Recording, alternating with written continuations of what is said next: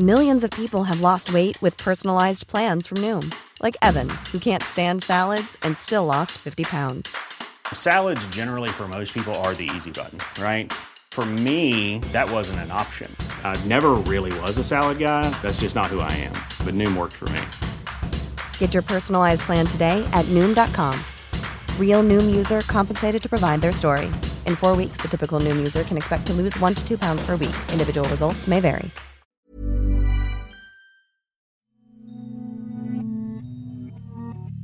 Hier ist der astrologische Podcast Astropod. Das ist die erste Astropod-Folge nach dem Live-Pod, den wir in Frankfurt gemacht haben, der für uns auch eine Art Höhepunkt war, auf den wir hingearbeitet haben. Und wir waren unheimlich aufgeregt und haben uns wahnsinnig darüber gefreut. Und das ist der Astropod mit John Ruhrmann und Alexander von Schlieffen. 42 ist spannend, weil 42 in Jahren ja die sogenannte Uranus-Opposition ist. Sechs mal sieben. Und das ist so ein Mittelpunkt oder ich nenne das immer die vorgezogene Midlife Crisis, obwohl das ein wahnsinnig uncharmanter Begriff ist.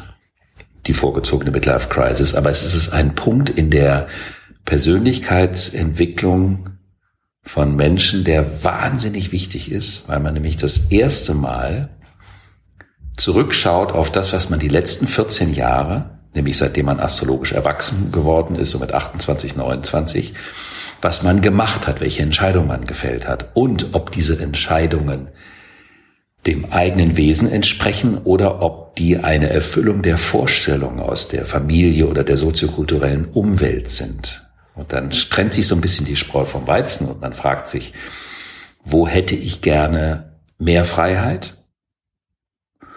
und zu viel Struktur, also weniger Struktur oder umgekehrt, wo habe ich genug Freiheit gehabt und möchte ich jetzt ein bisschen mehr Ordnung und Regelmäßigkeit in meinem Leben haben. Das ist ein wahnsinnig wichtiges und hochspannendes Alter.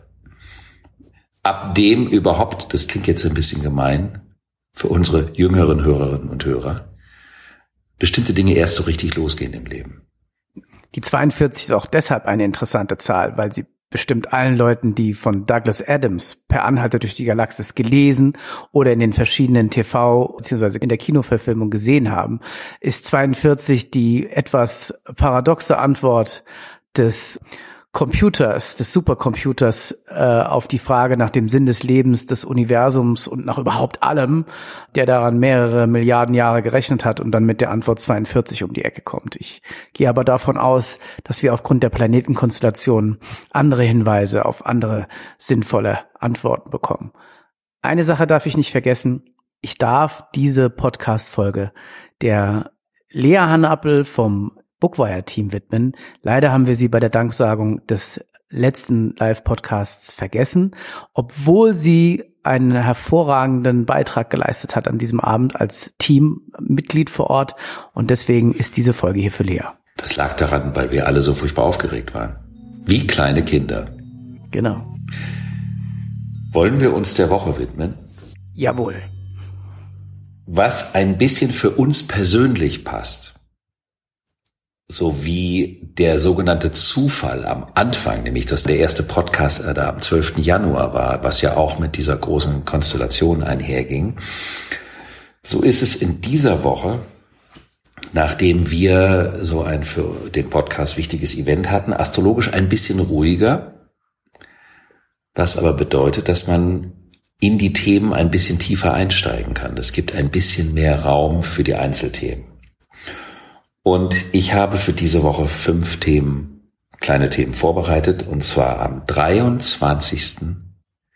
geht die Sonne in das Zeichen Skorpion.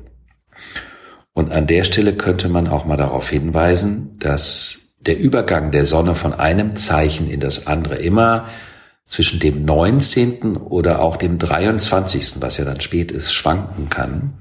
Das heißt also, manchmal liest man ja auf den Zuckerwürfeln oder in, in irgendwelchen Zeitungshoroskopen, dass da der 20. oder der 21. steht. Und das ist der gemittelte Wert. Deswegen ist es auch äh, angemessen, das zu erwähnen. Aber das führt natürlich dazu, dass manchmal Menschen, die in diesem Grenzgebiet geboren sind, und vielleicht noch das eine oder schon das andere sind, das manchmal jahrelang nicht wissen und denken, sie sind das eine, vielleicht sogar das Gefühl haben, irgendwas stimmt dabei nicht. Und dann stellt man erst bei der genauen Horoskopberechnung fest, dass sie das gar nicht wirklich sind. Also dieses Jahr am 23. geht die Sonne in das Zeichen Skorpion. Der Skorpion folgt auf die Waage. Die Waage ist die Begegnung. Also man trifft sich und was tut man? Das ist so wie äh, in der japanischen Kultur. Man geht erstmal auf Abstand, man verneigt sich, man schaut sich an und man möchte ja erstmal die Möglichkeit haben zu sichten. Was ist mit meinem Gegenüber los? Man möchte ja auch das Gegenüber vielleicht erstmal gewinnen oder einen, einen ersten Eindruck bekommen. Und dafür gibt es Rituale des Austausches.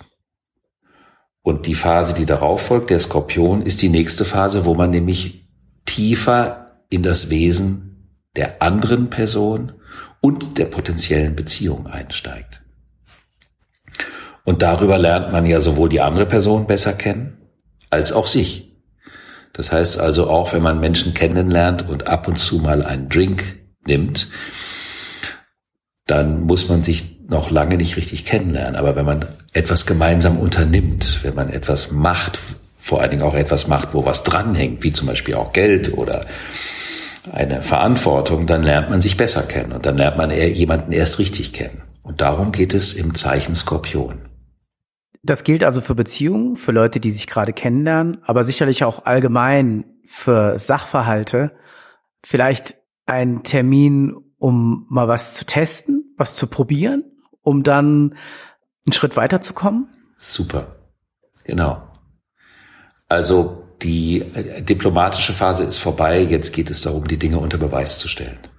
Und das kann für ein Arbeitsverhältnis genauso gelten wie auch ein Projekt auf die Prüfstrecke zu schicken und zu gucken, wie verhält es sich, funktioniert es oder funktioniert es nicht. Oder eben in der Erstbegegnung. Mhm. Also es bezieht sich auf alle Ebenen. Und ich möchte gerne diesen Moment auch nutzen, zu differenzieren zwischen dem astrologischen Zeichen, also die Symbolik des Zeichens, und was es bedeutet, wenn man die Sonne im Zeichen hat. Also ein Mensch, der, wie man das so schön sagt, Skorpion ist, hat die Sonne im Skorpion. Und wir im Alltag denken oft, dass das, wie, was wir erleben, wie die Menschen, die zum Beispiel Skorpion sind, wie die sind, dass das ausdrückt, was der Skorpion ist. Das ist aber nicht so. Es ist also ein Unterschied. Das Zeichen Skorpion wird dem Planeten Pluto zugeordnet und nicht der Sonne. Die Sonne wird dem Löwen zugeordnet. Und in der Sonne geht es darum, wie behaupte ich mich? Wie bringe ich meine Persönlichkeit raus? Wie entwickle ich meine Persönlichkeit? Was mache ich mit meiner Persönlichkeit? Möchte ich Verantwortung übernehmen und möchte dann mit dieser Persönlichkeit auch etwas bewirken? Zum Beispiel. Skorpion ist die Phase in der Begegnung, wo es eben von dem Anfang, von dem ersten Handschlag jetzt mal symbolisch gesprochen, unter die Bettdecke geht. Also wo man sich wirklich besser kennenlernt und wo man plötzlich auch die Konditionierung einer Situation kennenlernt. Und es geht um das Risiko, was man eingehen kann. Das ist ja auch immer ein Risiko. Und auch um das, was man gewinnen kann. Also es geht um die Notwendigkeit, eine Brücke zum Gegenüber zu schlagen, um sich auf eine potenzielle neue Bindung einzulassen. Es ist so etwas wie der Ankerhaken im Horoskop.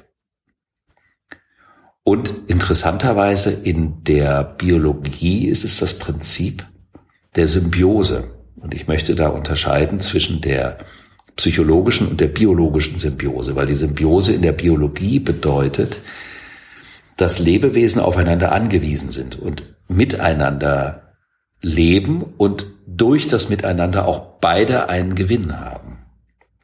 Und das, was wir im negativen Sprachgebrauch als Symbiose bezeichnen, würde in der Evolutionsbiologie eher Metabiose genannt werden. Also wenn ein Parasit zum Beispiel auf eine Pflanze geht, die aussaugt, dann ist die tot und vertrocknet und der Parasit wandert weiter. Das Zeichen Skorpion ist so unfassbar spannend.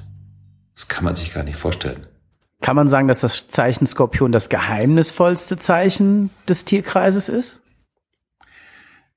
Das wird gesagt. Letztendlich ist der Fisch das geheimnisvollste Zeichen des Tierkreises, weil bei dem geht es um noch viel mehr.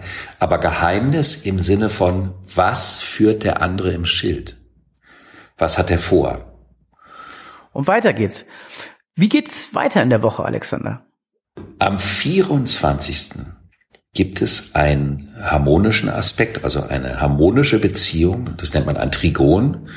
Das ist ein Winkel von 120 Grad im Kreis zwischen Venus in der Jungfrau und Saturn im Steinbock. Venus hat was mit der Beziehung zu tun, also mit der Art, wie man Beziehungen lebt, wie man sie leben möchte, mit dem Eros vor allen Dingen auch, der ja wichtig ist, um die Beziehung zu beleben, aufzufrischen. Und Saturn hat was mit der Form und der Struktur und auch der Zeit zu tun. Venus und Saturn, wenn die zusammenkommen, würde das bedeuten eine Beziehung, die lange Zeit bekommt, die lange Zeit anhalten kann, die eine lange Zeit dauern kann. Was ja eine Qualität ist. Das heißt auch eine Begegnung, die unter einer solchen Konstellation stattfindet, um den 24. herum, also draußen in der freien Wildbahn, wäre also weniger für einen One-Night-Stand geeignet als vielmehr für etwas, was Langfristigkeitspotenzial hat. Wir haben ja das Thema Beziehungen im Live-Podcast angefangen, ja, und deswegen ist es, glaube ich, auch äh, nur richtig, dass wir es hier fortsetzen. Also ein guter Startpunkt für langfristige Beziehungen. Auch ein guter Weiterführungspunkt für existierende Beziehungen, um dort Dinge zu festigen und vielleicht auch zu planen, zu überlegen, welche Rahmenbedingungen können kreiert werden, um einen langfristigen Wachstum zu garantieren. Einen kleinen Haken hat die Sache. Ich war gerade dabei, mich für alle Unternehmer, Vertragsschließer, Geschäftsbeginner, Start-Upper zu freuen oder für Leute, die neue vernünftige Regelungen finden für unser allgemeines Zusammenleben, aber jetzt kommt schon wieder der Haken. Nein, nein, das würde ich auch auf jeden Fall so lassen. Dafür ist es wirklich eine gute Geschichte. Und dadurch, dass es im Element Erde stattfindet, eben auch mit Bodenhaftung. Also das möchte ich auf gar keinen Fall relativieren. Aber dadurch, dass die Venus in der Jungfrau noch ist, wo sie ja nicht so das maximale Potenzial des möglichen Eros entfalten kann, und Saturn in seinem eigenen Zeichen Steinbock, in dem es natürlich auch um die amtliche Gestalt einer Sache geht, kann dieser Aspekt auch so ein bisschen was Spießiges haben, wenn es um das Private geht. Also so eine nette, harmonische, normale Beziehung. Sowas kann das auch bedeuten. Das wäre der Haken an der ganzen Geschichte. Also etwas, was auf einer ultimativen Nettigkeit beruht, mit einem Geranienbalkon davor, aber nicht unbedingt etwas, was auf Leidenschaftlichkeit und krasser Hingabe fußen muss.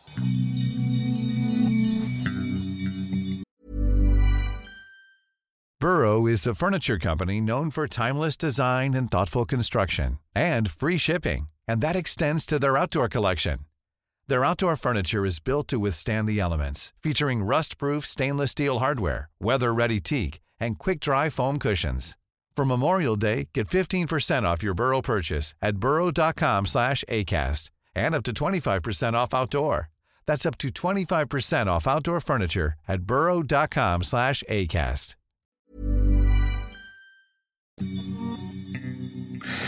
Und das ist natürlich für sagen wir mal, praktikable, unternehmerische Vorhaben besser als für die Lebendigkeit des Eros. Und trotzdem können alle davon profitieren. Stabilität scheint dann wohl der Begriff zu sein. Genau. Und Stabilität, das ist das, was ich mit dem Spießigen meine. Stabilität ist ja was Schönes, aber wenn sie zu dominant wird, dann ist sie ein Gegenpol zur Lebendigkeit. Und nur darauf muss man achten. In den Dingen liegen ja immer zwei Sachen. Ja, und äh, alles kann ja toxisch werden. Und in unserem zyklischen Denken, das wir hier versuchen zu propagieren oder zu entwickeln oder wiederzugeben, ähm, spielt es natürlich eine Rolle, dass, dass, dass die Dinge sich entwickeln können. Dass eine zu starke Entwicklung in die eine Seite natürlich auch wieder zurückführt auf die andere. Ganz genau. Am 25. haben wir eine Konjunktion zwischen Sonne und Merkur im Zeichen Skorpion. Sonne ist der Persönlichkeitskern, also wie handle ich, wie bin ich, wie meine ich zu sein, wie möchte ich sein, wie trete ich auf. Und Merkur ist, wie denke ich. Also Denken und Sein kommen zusammen. Und das im Zeichen Skorpion. Also es geht um die Wurst, wie man das so schön ausdrückt. Es geht um etwas, es geht um etwas Bedeutsames für das persönliche Leben. Es ist die Frage, ist das Gleichgewicht zwischen Denken und Sein bei mir ausgewogen? Oder denke ich mein Sein? Also denke ich, dass ich bin oder dass ich so oder so bin, aber ich bin es vielleicht gar nicht. Also habe ich eine Vorstellung von dem, wer ich bin und denke das und kommuniziere das, aber bin es vielleicht gar nicht. Es gibt ja so die flotten Selbstkommentatoren. Also Menschen, die sich selbst kommentieren. Ich habe lange an mir gearbeitet. Ich habe große Entwicklungsschritte gemacht. Ich bin knapp an der Erleuchtung wo man eine Meinung über sich hat, aber im Grunde genommen kann das ja nur jemand anderes beurteilen, wo man wirklich steht. Ist der 25. dann ein Tag für Enttäuschungen vor sich selbst, also oder Auflösungen von Selbsttäuschungen?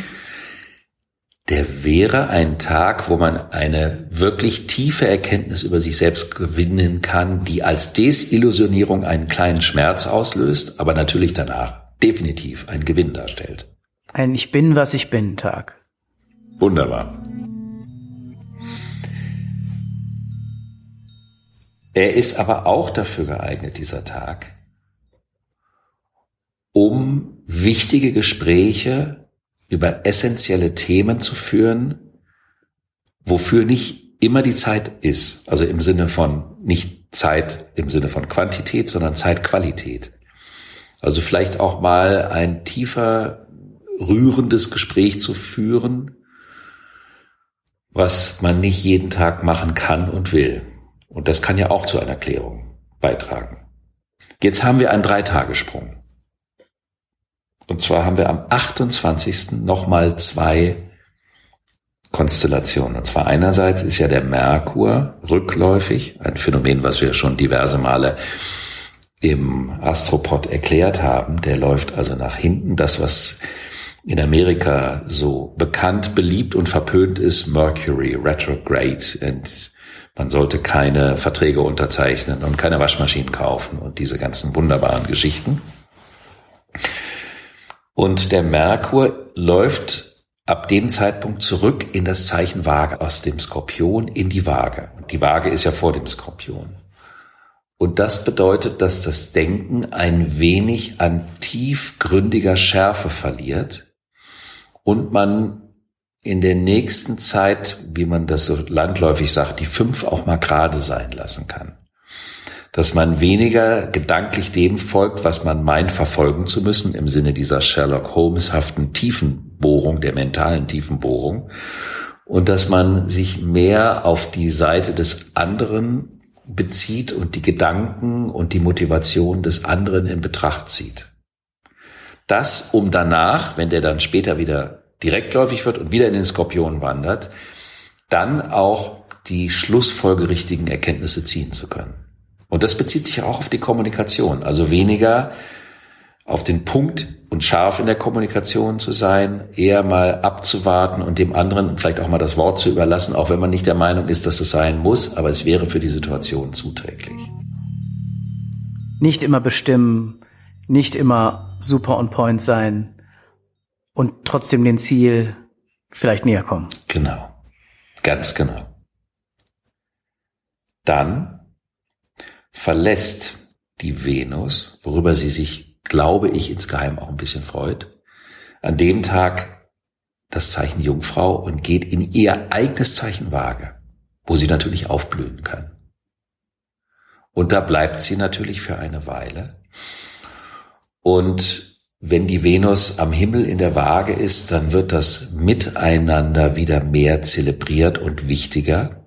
also der Eros der Bezogenheit. Die Wirkung, was für ein Bild möchte ich abgeben? Wen möchte ich einladen? Was möchte ich inszenieren, damit etwas passieren kann, damit Begegnung stattfindet? Da ist die Venus ausgesprochen stark, also wie man so schön sagt, zu Hause. Die ist ja in zwei Zeichen zu Hause im Stier. Da geht es um die Sinnlichkeit und die Körperlichkeit, die Haptik, das Stoffliche. Und in der Waage geht es um das schöne Bild, also um die Vorstellung, die man auch von den Dingen hat. Mhm. Und man sagt ja auch immer, das Auge ist mit. Und das bedeutet, dass die Dinge nicht nur praktisch und funktional sein dürfen, sie dürfen auch schön sein. Also die Zeit dieses praktischen Funktionierens ist dann vorbei.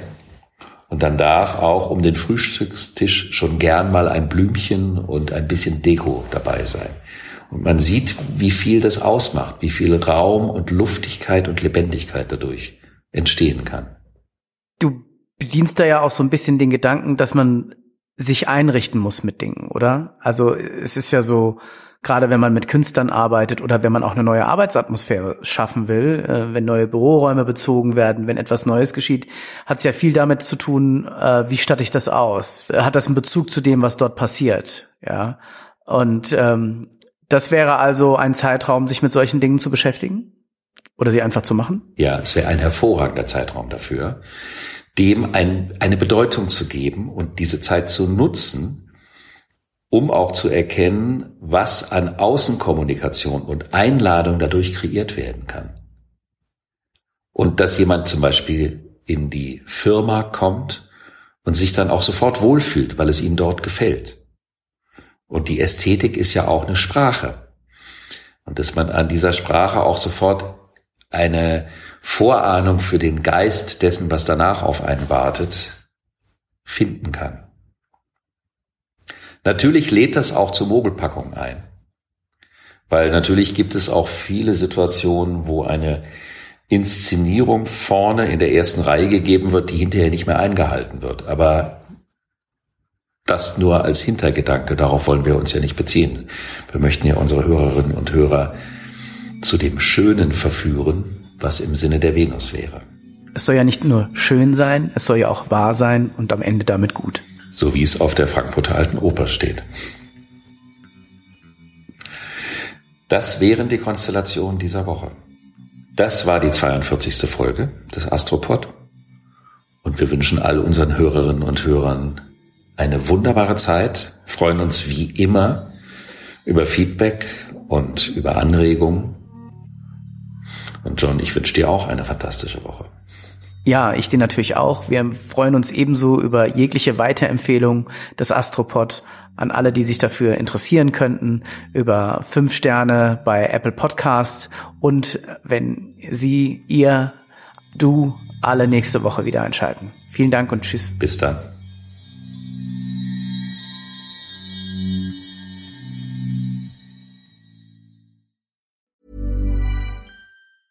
A lot can happen in the next three years. Like a chatbot may be your new best friend. But what won't change? Needing health insurance. United Healthcare Tri Term Medical Plans are available for these changing times. Underwritten by Golden Rule Insurance Company, they offer budget friendly, flexible coverage for people who are in between jobs or missed open enrollment. The plans last nearly three years in some states, with access to a nationwide network of doctors and hospitals. So, for whatever tomorrow brings, United Healthcare Tri Term Medical Plans may be for you. Learn more at uh1.com.